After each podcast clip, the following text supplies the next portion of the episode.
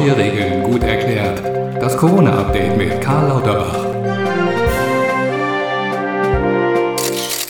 Ja, liebe BürgerInnen, äh, nur um Missverständnissen vorzubeugen, äh, auch durch einen Krieg verlieren die aktuellen Corona-Regeln also nicht ihre Gültigkeit. Äh, ich habe Präsident Putin deshalb eine Petition des Deutschen Bundestages übersandt.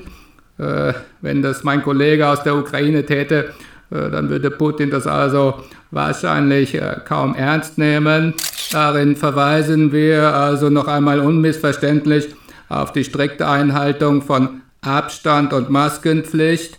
Äh, die Bundesregierung hat den verzweifelten Hilferuf der ukrainischen Regierung also gehört und wird dem Land nun äh, mit 5000 FFP2-Masken äh, tatkräftig unter die Arme greifen. Ferner habe ich dem russischen Präsidenten empfohlen, auf einen Truppeneinmarsch vielleicht doch lieber zu verzichten, da die äh, Kontaktmöglichkeiten auch im Einmarschgebiet bei ungeimpften Personen äh, auf maximal zwei Mitglieder eines weiteren Haushaltes begrenzt sind.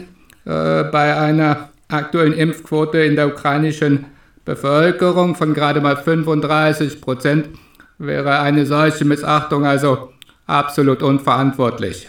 Ein Beschuss mit ferngelenkten Raketen und Drohnen ist dagegen aus medizinischer Sicht äh, unbedenklich.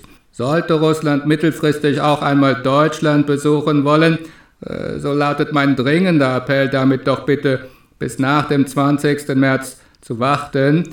Äh, dann sind also Großveranstaltungen unter freiem Himmel auch mit mehr als 25.000 Menschen wieder zulässig. Eigentlich ganz einfach. Bei Fragen rufen Sie bitte nicht mich an. Alles Gute, Ihr Gesundheitsminister.